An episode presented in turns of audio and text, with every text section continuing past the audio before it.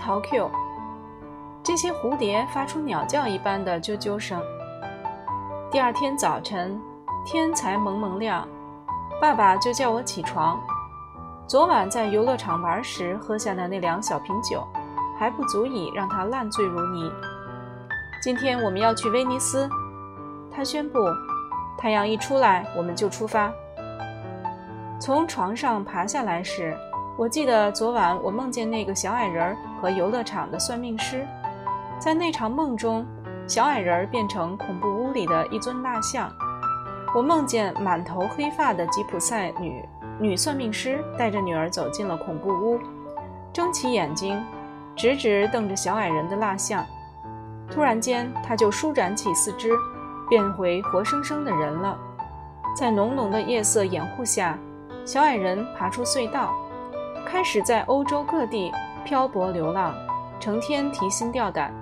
害怕有人认出他，把他送回游乐场的恐怖屋，又变成一尊没有生命的蜡像。我刚把这场奇异的梦境驱离我的脑海，正要穿上牛仔裤时，爸爸就连声催促我出门。其实我也渴望到威尼斯一游，在这趟漫长的旅程中，我们将第一次看到意大利半岛东部的亚得里亚海。我从没看见过这个海。而爸爸自从离开水手生涯后，也不曾到这一带。从威尼斯往前走，我们将驱车穿越南斯拉夫的国境，最后抵达雅典。我们到楼下餐厅吃早点。在阿尔巴斯阿尔卑斯山以南，各地的旅馆供应的都是没有奶油的早餐。早晨七点钟，我们开车上路，这时太阳正从地平线上探出脸庞来。今天早晨太阳格外明亮。爸爸戴上他的墨镜。通往威尼斯的公路蜿蜒穿过意大利北部有名的波河河谷，那是全世界最富饶的地区之一。这儿的土壤在阿尔卑斯山雪水的灌溉下特别肥沃。我们的车子一会儿驶过茂密的柑橘园和柠檬园，一会儿穿过一丛丛柏树。橄榄树和棕榈树，在比较潮湿的地区，我们看到一洼洼水稻田，垄上是一排排高大的白杨树。公路两旁四处长着殷红的芙蓉，我们的颜，它们的颜色是那么鲜艳刺眼，我不得不时时揉一揉我的眼睛。将近中午时，车子爬上一座山丘，从顶端望下去，我们看到一个百花齐放。色彩缤纷的草原，一个画家若想以这儿为背景画一幅风景图，他可能得用上调色盘里的所有颜料呢。爸爸停下车子，钻出车门，站在路旁点根烟。他一面吞云吐雾，一面又开始抒发起他对人生和宇宙的看法。汉斯·塔马士，每年春天大地都会复苏，番茄。柠檬、朝鲜蓟、胡桃一下子突然从地上冒出来，给大地铺上无边无际的翠绿。你知道黑色的土壤怎样把这些植物催生出来吗？爸爸站在路旁，眯起眼睛望着周围生气蓬勃的万物。过了一会儿，继续说：“最让我感动的是，世间所有生命都是从单一的一个细胞演演进。”来的，数百万年前，一颗小小的种子出现在地球上，然后分裂成两半。日月推移，久而久之，这颗小小的种子演变成了大象和苹果树，草莓和大猩猩。汉斯·汤马士，你明白我的意思吗？我摇摇头。于是爸爸就滔滔不绝，讲述起各种植物和动物的起源来。结尾时，他伸出手臂，指着一只从蓝色花丛中飞起的蝴蝶，对我说：“它在波河河谷这儿活得十分逍遥自在，只因为它翅膀上的斑点看起来活像动物的眼睛。”途中停下车子抽根烟时，爸爸偶尔会陷入沉思中，不再对他那懵懂无知的儿子谈宇宙和人生的哲理。这会儿。我就会从牛仔裤口袋兜里掏出放大镜，观察路旁的生物。坐在车子后座时，我也会拿出放大镜，阅读小圆面包书。我觉得大自然和小圆面包书都充满了奥秘。一连好几里路，爸爸只管静静开着车子，仿佛陷入深沉的思绪中。我知道，说不准什么时候他会突然开枪，谈论起我们居住的这个星球或离家出走的妈妈。对我而言，此刻好好读一读小圆面包书最是重要。我终于登上一个不算太小的岛屿，真是谢天谢地。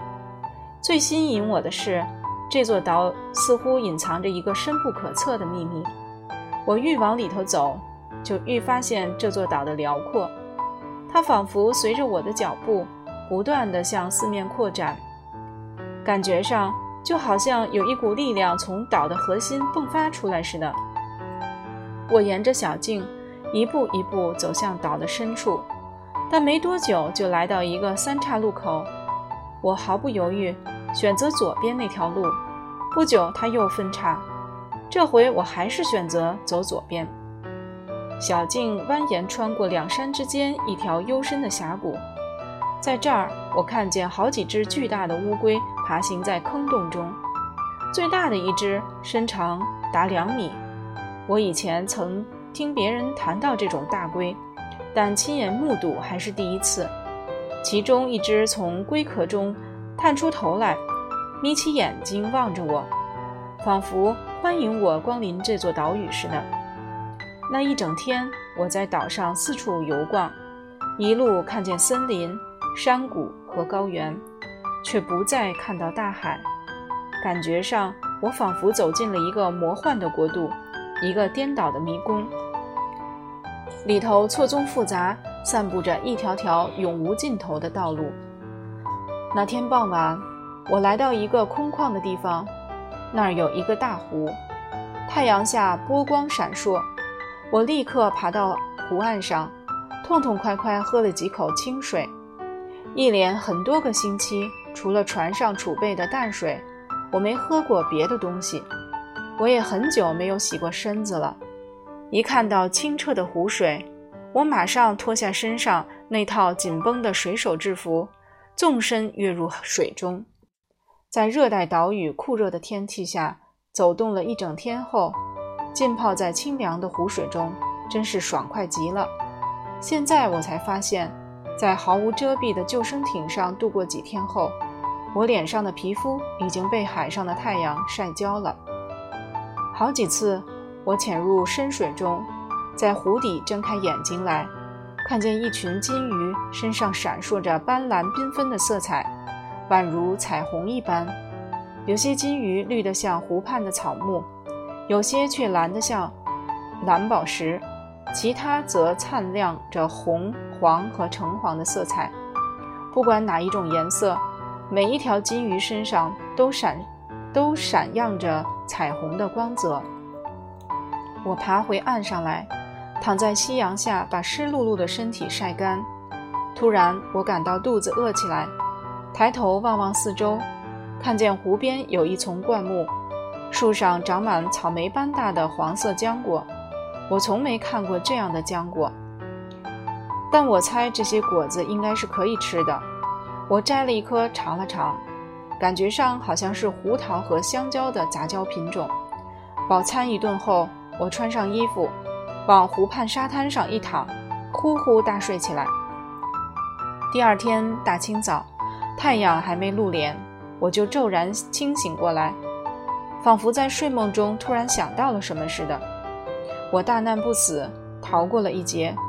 直到这个时候，我才真正意识到自己熬过了一场海难，有如一个再生的人。湖的左岸矗立着一座崎岖陡峭的山崖，长满黄色的野草，一些形状宛如钟灵的红花，轻盈地摇曳在。清晨的微风中，日出之前，我爬到了山脊上。从这儿，我还是看不见海。放眼望去，我看到的是一块辽阔的土地。我曾到过北美和南美，但这儿的景致看来丝毫不像这两个州。在这块陆地上，四处看不见人烟。我留在山巅，直到日出。这儿的太阳红得像一颗熟透的番茄，但却闪烁着有如海市蜃楼一般的光彩，慢慢从东方平原升上来。岛上的地平线很低，太阳因而显得特别大、特别红，甚至比我在海上看到的还要大、还要红。这个太阳跟照耀在德国卢比克市我父母亲我父母亲家屋顶上的那个太阳是同样的吗？整个早晨，我在岛上四处游逛。中午时分，太阳高挂天顶，我来到一个绽放着无数黄玫瑰的山谷，花丛间飞舞着一群巨大的蝴蝶，最大的一只双翅伸展开来，有如乌鸦一般大，但比乌鸦美丽得多。这些蝴蝶全身深蓝，但翅膀上有两颗血红的星形斑点。使它们看起来像一朵朵飘飞在空中的花儿，就好像岛上有一些花儿突然凌空而起，学会了飞翔似的。最让我讶异的是，这些蝴蝶会发出像鸟叫一般的啾啾声，他们的啼鸣宛如一首用横笛吹奏的曲子，只不过音调稍稍有点不同。整个山谷回响着轻柔的、悠扬的笛声。乍听下来，仿佛一支管弦乐队中的所有笛手在音乐会开始之前一起调整他们的乐器似的。他们两只柔嫩的翅膀不时掠过我的身体，感觉上就像被一块丝绒布拂扫过一般。这群蝴蝶身上散发出的气味既浓郁又甘甜，闻起来如同名贵的香水。一条湍急的河流穿过山谷，我决定沿着河岸行走，免得漫无目的的闲逛。跟随这条河流，早晚我会来到海边。但事情并不那么简单。那天下午，我走到山谷尽头，发现这条宽阔的河谷突然变得狭窄起来，犹如漏斗一般。一座蜿蜒险峻的巨大山壁矗立在前方。我顿时看得目瞪口呆，一条河流怎么可能回头？我走下峡谷，发现山壁上有一条隧道，而河水就从隧道流进去。我走到隧道入口处，伸出脖子往里头瞧一瞧，河水平缓了下来，形成一条地低运河。山壁隧道入口处前方，一群大青蛙在水边跳跃不停。它们的体型庞大的有如一只兔子，当它们一起鸣叫时，整个山谷回荡起一片刺耳的噪闹声。我做梦也没有想到，大自然也能创造出那么巨大的青蛙。好几只肥壮的蜥蜴在潮湿的草丛中爬行，此外还有一些体型更大的壁虎。虽然我从没见过那么硕大的蜥蜴和壁虎，但在世界各地的港口。我倒常看到这类爬虫，只是色彩没有那么繁多。这座岛上的爬虫身上的颜色是红、黄和蓝。我发现沿着隧道的运河行走是可能的，于是我趴下身来，钻进隧道，看看我能走多远。山腹中闪烁着一簇柔和蓝绿色的光芒，运河里的水静止不动。我看见好几十条金鱼游戏在晶莹的河水中。往前走了一会儿，我听见隧道深处传出轰隆轰隆的水声，乍听之下有如战鼓齐鸣一般。一座地底瀑布赫然出现在眼前，挡住我的去路。我心想：这下我又得折回去了。但还没来到瀑布，我就看见。整个洞窟弥漫着一片明亮的光芒。我抬起头来，发现石壁上有一个小小的缺口。爬上去后，眼前豁然出现一幅美丽绝伦的景观，美的几乎让我流下泪来。我使尽全身的力气钻出那个小小的缝隙。当我站起身来时，我看见前面出现一个青翠肥沃的山谷，我不再怀念大海了。一路走下山来，我看见各种各样的果树，有些长着我熟悉的果实，诸如苹果和柑橘，但有些果子却是我从来没见过的，细长的梅子般的果实，长在谷中最高大的几株树上。比较矮小的树则长着和番茄一般大小的绿色果实，地面长满各种花卉，犹如铺上一块五彩斑斓的地毯。谷中四处长着风铃草、黑樱和皇冠花，绽放着紫色的花朵的玫瑰花，玫瑰花丛到处可见。蜜蜂在花间盘绕飞舞，这儿的蜜蜂体型大得像德国的麻雀，它们的翅膀在晌午的。艳阳下闪闪发亮，犹如玻璃一般。空气中有一股浓郁的蜂蜜香味儿。我继续往谷底走下去，就在这个时候，我看到了六足怪兽。一路上看到的那些蜜蜂和蝴蝶，都比它们在欧洲的同类显得美丽硕大，着实让我眼前一亮。但它们毕竟还是蜜蜂和蝴蝶，并不是另一种新奇的动物。这儿的青蛙和爬虫也是如此，可是现在，现在我却看到好几只体型庞大的白色动物，模样跟我看见过、听说过的动物完全不同。一时间，我几乎不敢相信自己的眼睛。这群怪兽约莫有十二只到十五只之多，它们的体型相当于欧洲的牛马，但头颅比较小、比较尖。它们的皮肤很白很厚。看起来颇像猪皮。最令人讶异的是，它们竟然都有六只脚。这些怪兽不时昂起头来，朝向天空，哞哞哞鸣叫着。我一点也不害怕。这群六角怪兽看起来跟德国的母牛一般温驯善良，但他们的出现证明了一件事：我目前所在的这座岛屿在任何地图上都是找不到的。一想到这点，我就忍不住打个寒噤，感觉上就好像遇见一个没有脸孔的人。当然，阅读小圆面包书上的纤细字体，速度比阅读正常字体缓慢得多，多的一个字母一个字母的拼凑，小心翼翼地读下去。我读到魔幻岛上六足怪兽那一段时，已经是傍晚时分了。爸爸把车子驶出宽阔的意大利高速公路，我们到维罗纳吃饭去吧。爸爸说：“